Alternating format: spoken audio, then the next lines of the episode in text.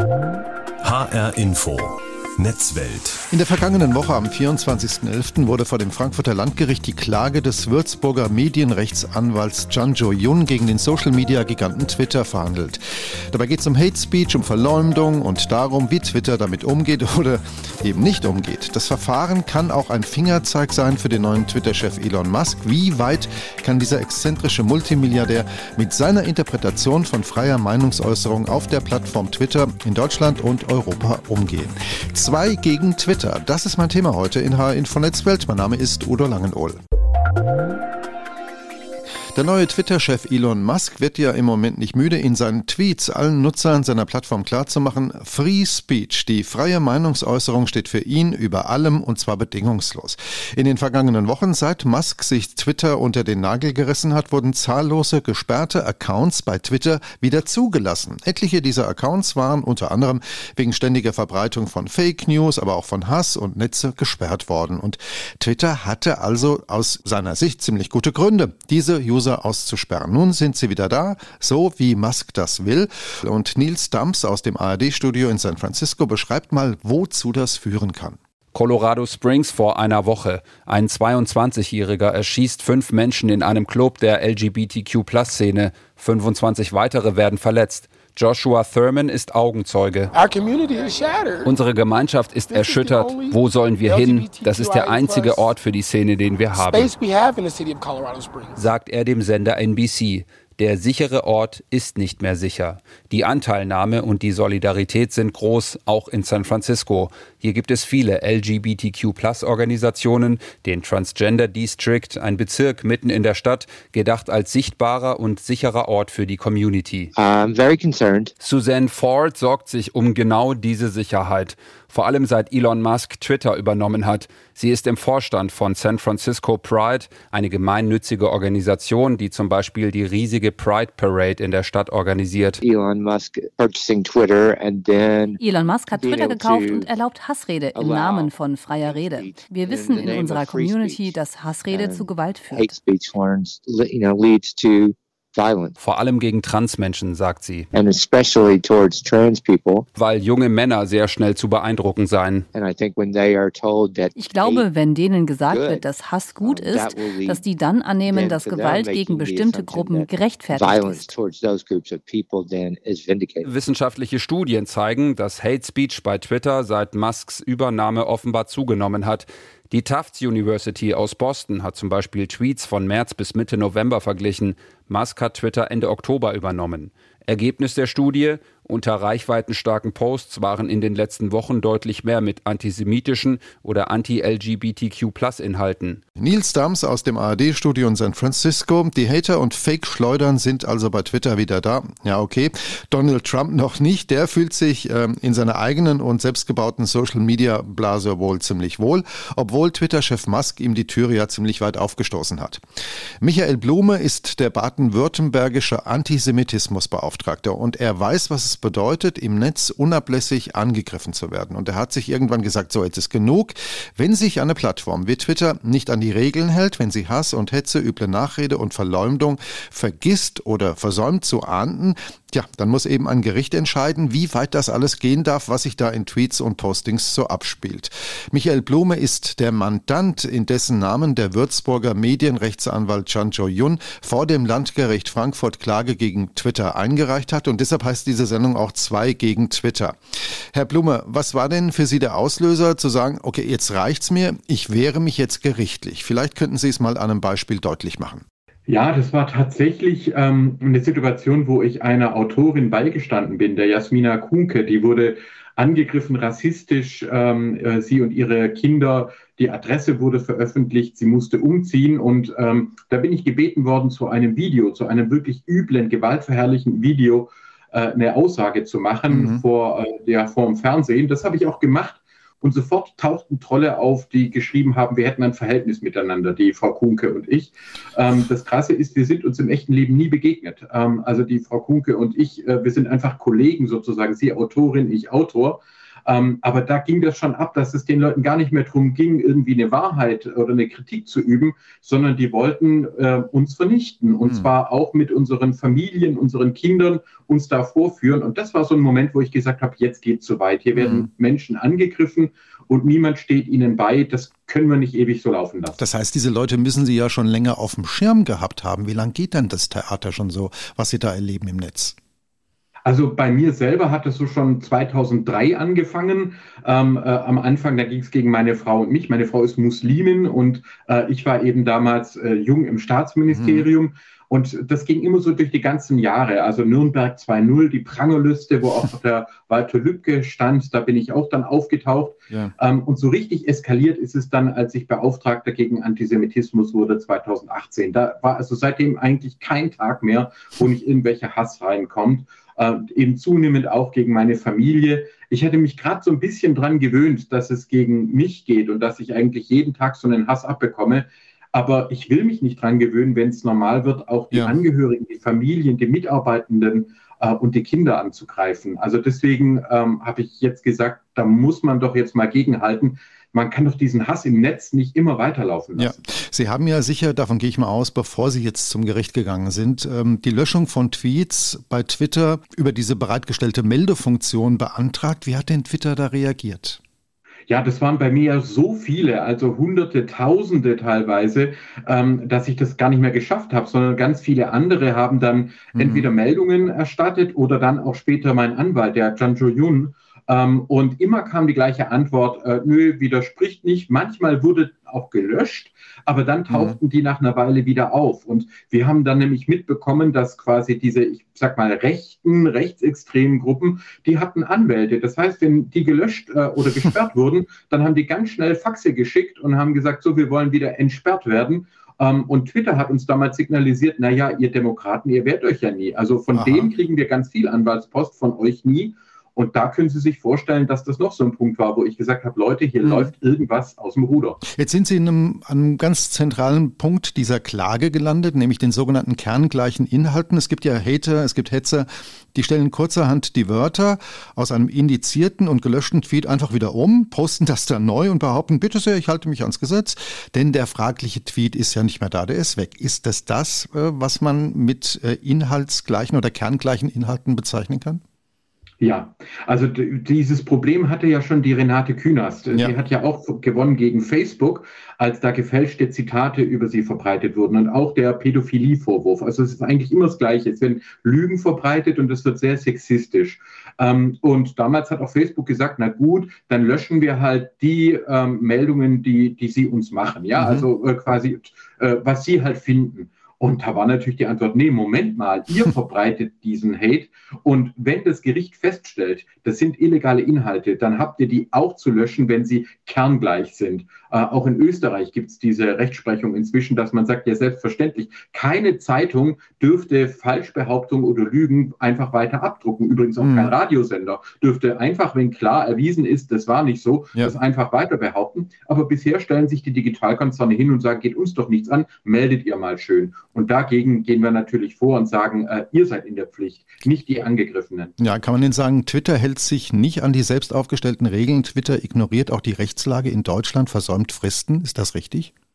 Ja, also die Erfahrung machen wir und äh, mein Anwalt ist ja auch richtig sauer geworden, als sich dann im Verfahren ausstellte, sich der Anwalt, äh, der von Twitter darauf berufen hat, es gebe ein Stillhalteabkommen mit dem Bundesjustizministerium. Also man habe da gesetzliche Vorschriften einfach mal für ein paar Monate außer Kraft gesetzt. Ja.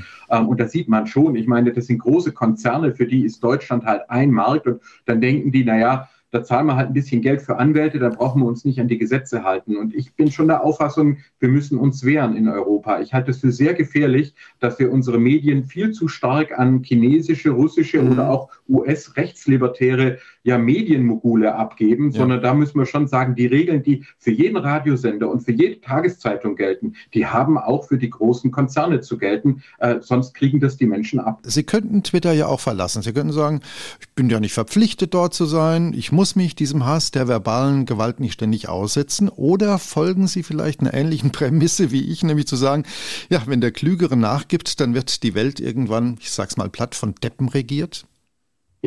Ich glaube, Sie haben da recht. Es ist bei mir so gewesen, dass ich 2019 schon aus Facebook rausgegangen bin. Mhm. Also da wurde es mir schon zu viel. Aber die Trolle haben sich deswegen nicht beruhigt, sondern die sind mir danach gefolgt auf Twitter. Und inzwischen vergeht eigentlich keine Veranstaltung mehr, wo mich Leute nicht ansprechen und ihnen erzählen, was sie für Hass erleben, für Drohungen gegen sich, ihre Mitarbeiter, ihre Kinder. Ja, die ja. Äh, Lisa Maria Kellermeier zum Beispiel aus Österreich, die Ärztin, mhm. hatte sich an mich gewandt ähm, die sich später ja auch suizidiert hat, weil sie einfach keine Hilfe bekommen hat in mhm. Österreich.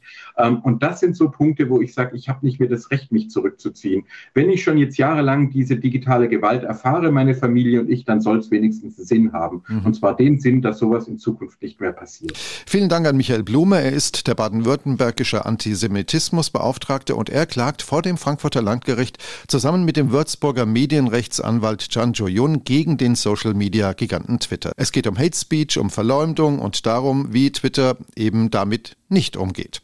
Diese Duldungsstarre der großen Social-Media-Giganten wie Twitter oder Facebook hat auch die Europäische Union auf dem Schirm, dass Elon Musk einerseits die Regeln für Inhalte auf der Plattform immer weiter lockert und andererseits schon ganze Abteilungen fehlen, um den inzwischen massiven Anstieg von Hass und Hetze zu bekämpfen. Das ruft die Europäische Union, die Kommission auf den Plan und die hat Musk bereits vor seiner Twitter-Übernahme an die neuen digitalen Regeln der Europäischen Union erinnert. Nun aber werden die Warnungen Warnungen an Musks Adresse ziemlich deutlich. Alexander Göbel aus Brüssel fasst das mal zusammen. Als Musk nach seinem Deal verkündete, der Vogel sei befreit, in Anspielung auf das Markenzeichen des Kurznachrichtendienstes, antwortete Breton für die Europäische Kommission unmissverständlich. Der Vogel fliegt nach unseren Regeln. Und diese Regeln, so Breton, gelten für alle Plattformen, die auf dem europäischen Kontinent tätig sein wollten. Die Rede ist vom neuen Digital Services Act, kurz DSA. Danach müssen soziale Netzwerke und Plattformen wie Twitter illegale Inhalte konsequent löschen. Außerdem müssen solche Tech-Unternehmen Auskunft darüber geben, wie und warum sie Inhalte sortieren, also auch darüber, wie etwa die Verbreitung von Falschnachrichten und Hassrede unterbunden wird. Für den SPD-Europaabgeordneten Timo Wölken ist der DSA nicht weniger als Europas digitales Grundgesetz. Und daran müsse sich auch Twitter-Eigentümer Elon Musk halten. Und es gibt im DSA mehrere Durchsetzungsmechanismen. Sollte Musk sich querstellen, drohen empfindliche Bußgelder von bis zu 6% des weltweiten Umsatzes bei Twitter und bei völliger Verweigerung könnte Twitter sogar geblockt werden. Twitter sei zum Spielball eines verantwortungslosen Milliardärs geworden, sagt Timo Wölken. Und als Beispiel nennt der EU-Parlamentarier die sogenannte Generalamnestie, die Entsperrung umstrittener Twitter-Accounts etwa von Donald Trump.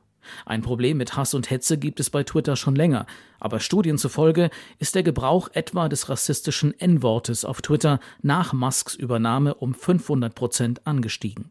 Für EU-Kommissionsvizepräsidentin Vera Jourova ist auch klar, warum. Musk, so sagt sie, habe offenbar alle Leute gefeuert, die für die Kontrolle der Inhalte zuständig waren. Dass Twitter nun auch noch sein Büro in Brüssel aufgelöst hat, ist für die EU-Kommission ein weiterer Grund zur Sorge. Denn dieser Sitz galt als wichtiger Knotenpunkt für die Einhaltung europäischer Vorschriften.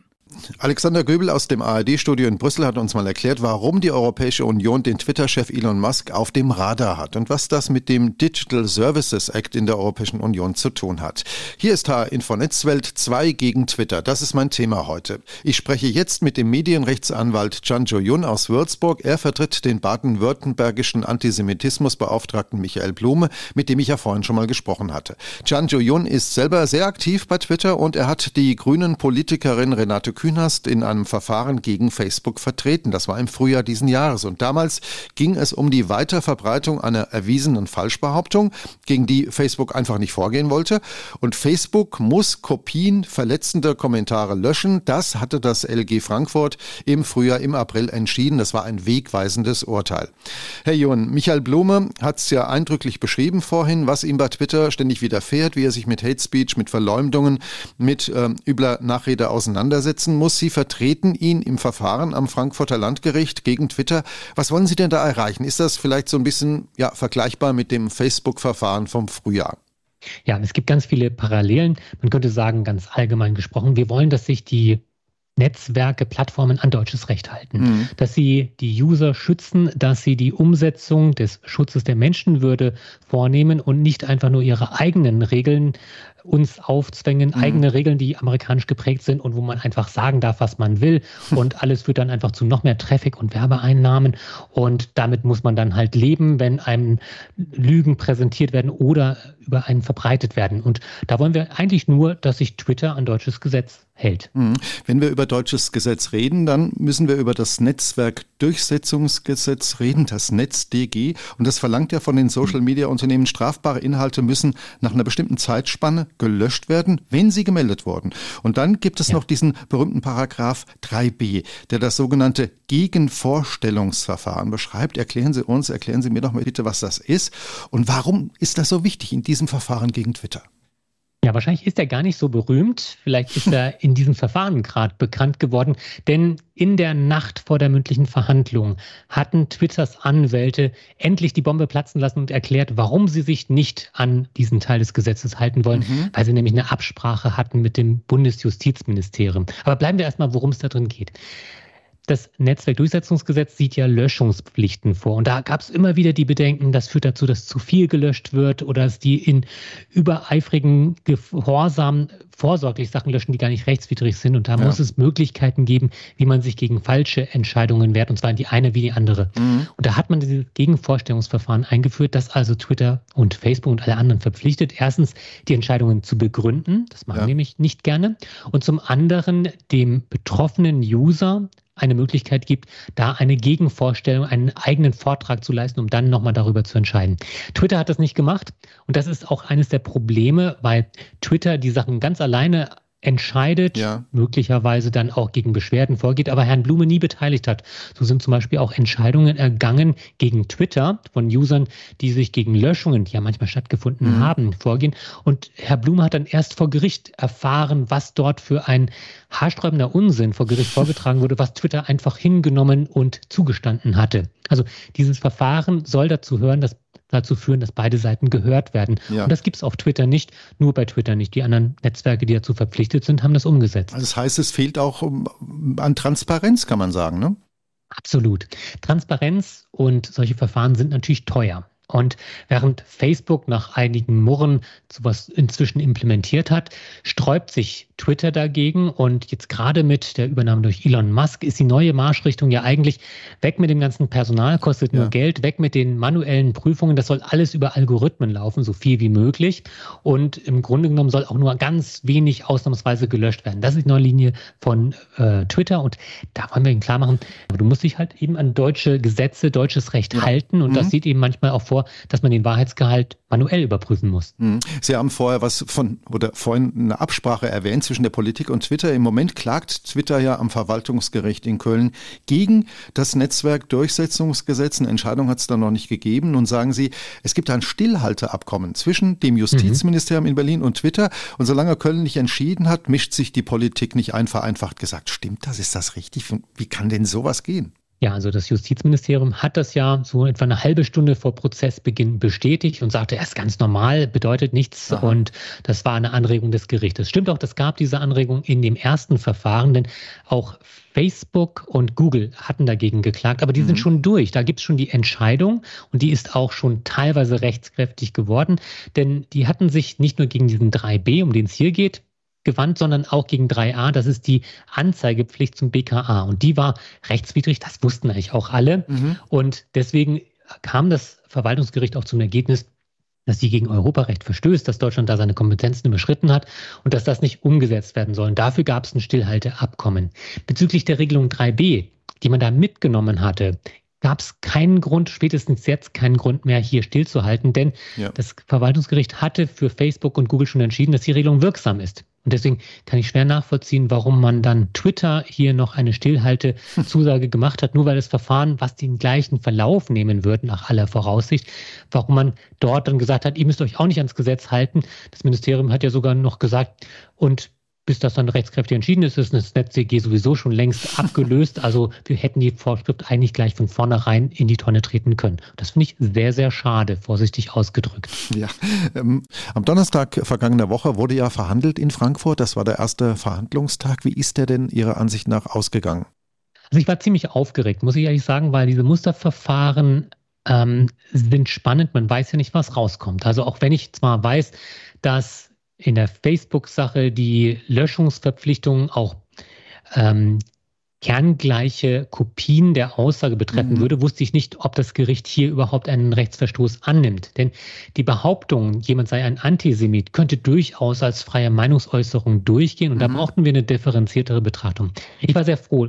Das Gericht hat ja lange vorberaten und gesagt, zu welcher rechtlichen Einschätzung sie gekommen ist. Ja. Also welche, ähm, welchen Tenor sie möglicherweise, welche Richtung das haben könnte in der endgültigen Entscheidung. Und da haben wir gesehen, dass das Gericht erstens bei seiner Facebook-Linie bleibt. Also wenn etwas entfernt werden muss, dann auch für die Zukunft. Das ja. ist die Sensation aus dem Facebook-Verfahren. Und was wir hier eben auch gesehen haben, das geht auch im einstweiligen Verfügungsverfahren. Die Richterin hatte klargestellt, rechtswidrige Inhalte sind zu unterlassen. Ja. Und für die Behauptungen, die wilden Behauptungen, die bei Herrn Blume aufgestellt worden sind, mit Seitensprung, äh, Verhältnis mit Minderjährigen, die frei erfunden waren, ja. gibt es keine Rechtfertigung, keinen Anlass. Das muss unterlassen werden. Herr Jun, ich will an der Stelle mal weg vom deutschen Recht, vom Netzwerkdurchsetzungsgesetz, mhm. will mal aufs europäische Recht gucken. Wir haben ja vor diesem Gespräch in dem Beitrag aus Brüssel gehört, welche Zielrichtung dieser Digital Services Act der Europäischen Union hat. Unter anderem geht es ja da um die Verfahren zur Meldung und unverzüglichen Entfernung illegaler Inhalte. Das ist ähnlich dem NetzDG. Das soll aber dann künftig europaweit einheitlich ausgestaltet werden, harmonisiert werden. Hinzu kommen dann zusätzliche Sorgfaltspflichten für, und jetzt kommt ein wichtiger Punkt, sehr große Online-Plattformen.